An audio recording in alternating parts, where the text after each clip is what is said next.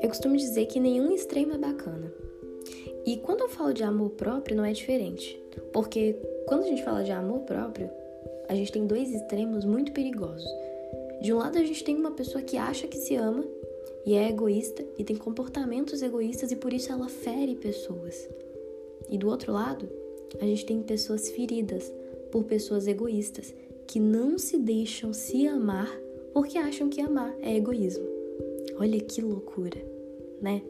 O quão que as pessoas deturpam o significado do amor próprio e distanciam ele de uma realidade, tirando a compaixão de vista, tirando a compreensão de vista e colocando uma fina camada chamada ego no meio de tudo.